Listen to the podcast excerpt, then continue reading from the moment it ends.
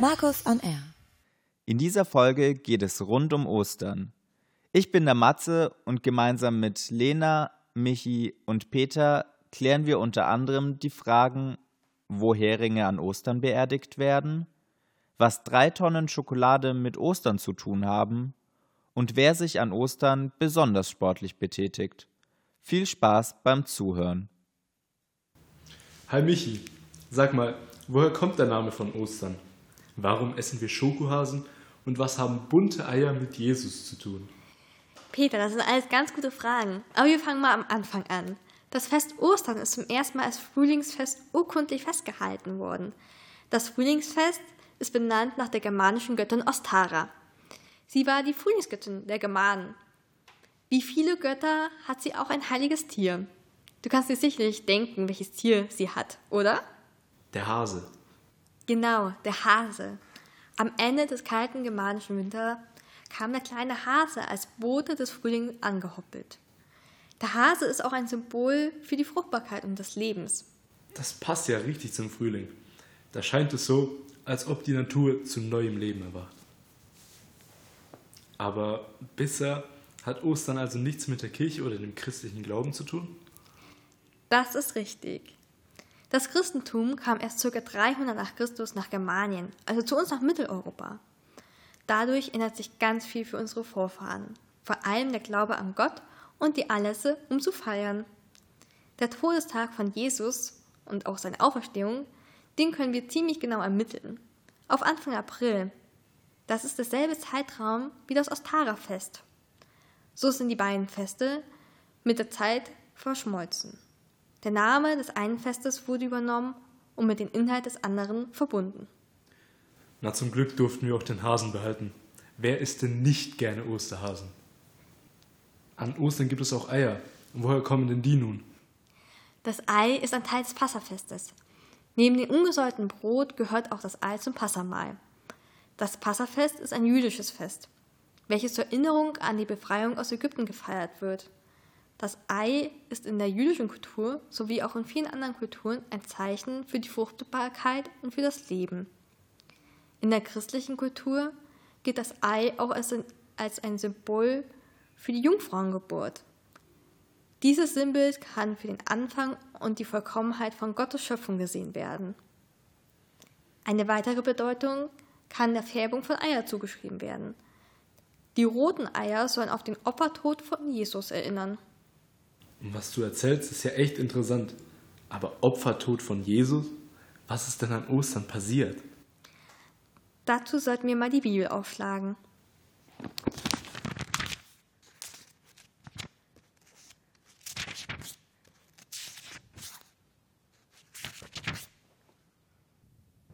Die Ostergeschichte findet sich in verschiedenen Abwandlungen in allen vier Evangelien des Neuen Testaments, was nochmal zeigt, wie wichtig diese Geschichte eigentlich ist.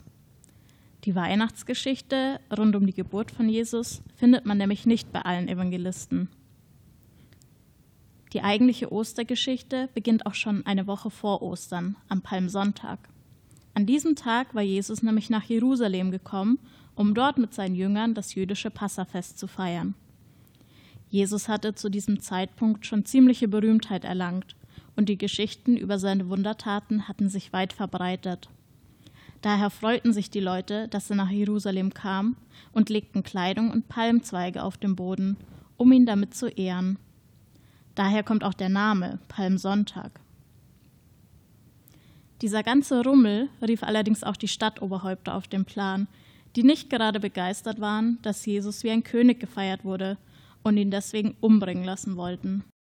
Ein paar Tage später, dem heutigen Gründonnerstag, feierte Jesus dann mit seinen Jüngern das Abendmahl. Er teilte Brot und Wein mit ihnen. Jesus ahnte da schon, dass er bald sterben muss, weil ihn einer seiner Jünger verraten würde. Das sagte er seinen Jüngern auch so, die aber natürlich alle schworen, dass sie ihn niemals verraten würden. Und er kündigte auch schon an, dass er wieder auferstehen würde. Und später an dem Abend kam es dann tatsächlich so. Judas verriet Jesus an die Stadtoberhäupter und Jesus wurde festgenommen. Den anderen Jüngern gelang die Flucht. Schon am nächsten Morgen wurde Jesus durch den römischen Statthalter Pontius Pilatus zum Tod am Kreuz verurteilt. Die Soldaten flochten ihm aus Dornenzweigen eine Krone, die er tragen musste. Sie quälten und verhöhnten ihn. Dann wurde er gekreuzigt. Die Kreuzigung war eine der härtesten Strafen, die im römischen Reich ausgesprochen werden konnten. Hierbei wird der Verurteilte so lange am Kreuz gelassen, bis er stirbt. So fand auch Jesus noch am selben Tag den Tod. Gleich am selben Abend wurde er in einer Höhle begraben, die mit einem schweren Stein verschlossen wurde. Zwei Tage später, unserem heutigen Ostersonntag, kamen einige Frauen, die auch zu Jesus Gefolgschaft gehört hatten, zu seinem Grab, um ihn mit duftenden Ölen einzureiben, wie es damals so üblich war. Allerdings war Jesus gar nicht mehr da. Der Stein war weggerollt worden und in der Höhle saß nun ein Engel, der den Frauen mitteilte, dass Gott Jesus wieder zum Leben erweckt hatte und dass sie ihn in Galiläa treffen würden. Und er gab ihnen noch den Auftrag, das überall weiterzuerzählen. Zuerst waren die Frauen ziemlich verängstigt. Sie flüchteten und erzählten niemandem, was passiert war. Doch dann erschien der lebendige Jesus vor Maria Magdalena und sie lief sofort zu den trauernden Jüngern und berichtete ihnen, dass Jesus lebte und dass sie ihn gesehen hatte. Aber die Jünger glaubten ihr nicht. Damit ist die Ostergeschichte aber noch nicht zu Ende. Denn zwei seiner Jünger machten sich am nächsten Tag auf den Weg in das Dorf Emmaus und trafen Jesus unterwegs. Sie erkannten ihn aber zunächst nicht. Sie hielten ihn für einen Fremden. Erst beim gemeinsamen Essen, als Jesus wieder das Brot teilte, erkannten sie, dass der Fremde eigentlich Jesus war. Aufgeregt liefen sie dann nach Jerusalem zurück, um allen zu erzählen, dass Jesus wieder lebte. Ein paar Wochen später hat Jesus dann die Erde verlassen und ist in den Himmel aufgestiegen. Doch das ist eine andere Geschichte, die an einem anderen Tag, an Christi Himmelfahrt, gefeiert wird.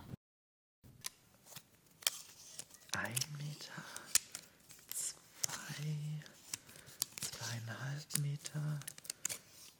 Hä, hey, Matze, was willst du denn mit dem Meterstab? Drei Meter, vier, fünf Meter zwanzig. Wusstest du, dass der größte Schokoladenhase, der jemals hergestellt wurde, 5,20 Meter groß war? Das ist so viel wie zwei Kleinwagen. Er wog drei Tonnen und stand in Argentinien. Und damit ist es Zeit für ein paar Fun Facts.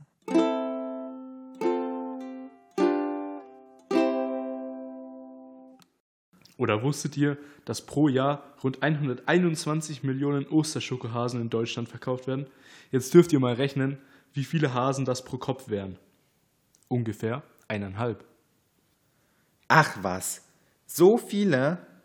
Also ich habe mal gelesen, dass Milka alleine 30 Millionen Schokohasen pro Jahr produziert. Jetzt aber mal weg von den Schokohasen und hin zu den Ostereiern. Ratet mal, wie viele Eier die Deutschen pro Kopf im Ostermonat mehr essen. Drei Stück. Damit kommt man auf ungefähr 240 Millionen Eier in der Osterzeit. Ach, herrlich. Wir Deutschen und unsere Ostereier. Aber auch in den USA scheint das Osterei zu schmecken.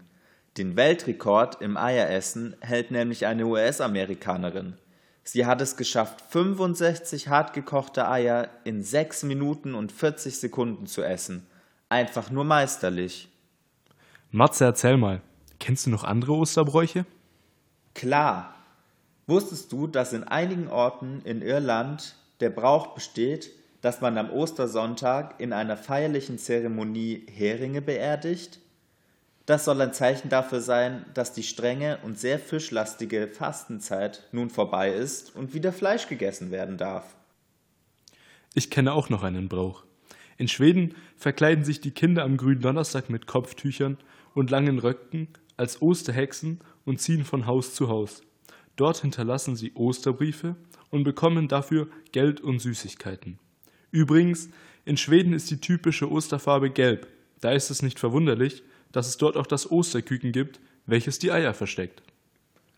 Und in Schwedens Nachbarland Finnland, da geht es schlagkräftiger zu. Dort ist es Brauch, seinen Freunden und Bekannten am Palmsonntag leicht mit einer Birkenrute auf den Rücken zu hauen. Jetzt rate mal wieso.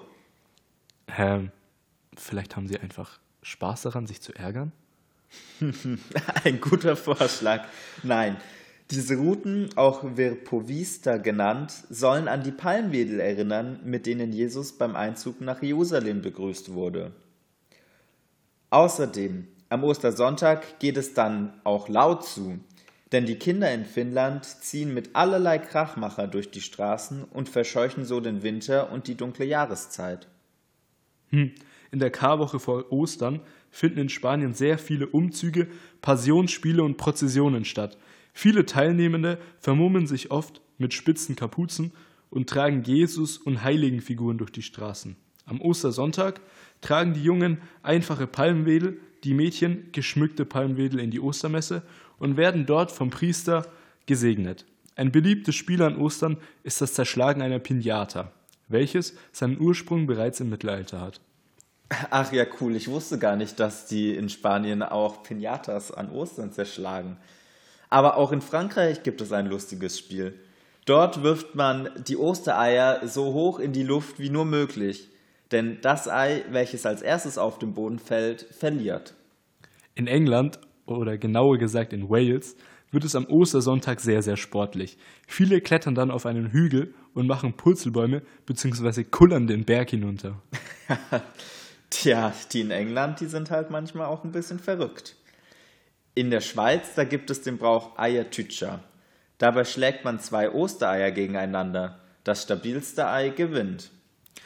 Äh, aber um wieder auf den Osterhasen zurückzukommen, in Australien gibt es keinen Osterhasen. Da dort das Beuteltier Bilby die Kaninchen so gut wie vertrieben hat, ersetzt es in Australien den Osterhasen. Es gibt also das Osterbilby, welches mittlerweile auch als Schokolade hergestellt wird. Einen Fun Fact habe ich noch für dich. Wusstest du, dass 1882 der Frankfurter Arzt Johannes Richier innerhalb seiner Dissertation, also einer wissenschaftlichen Arbeit, erstmalig eierlegende Hasen erwähnte? Davor verband man nämlich auch andere Tiere mit den Eiern. So gab es zum Beispiel den Osterkuckuck, den Osterfuchs, den Osterstorch oder auch den Osterhahn. Stell dir das mal vor, ein Supermarkt voller Schokostörche in goldener Alufolie eingepackt. Lecker.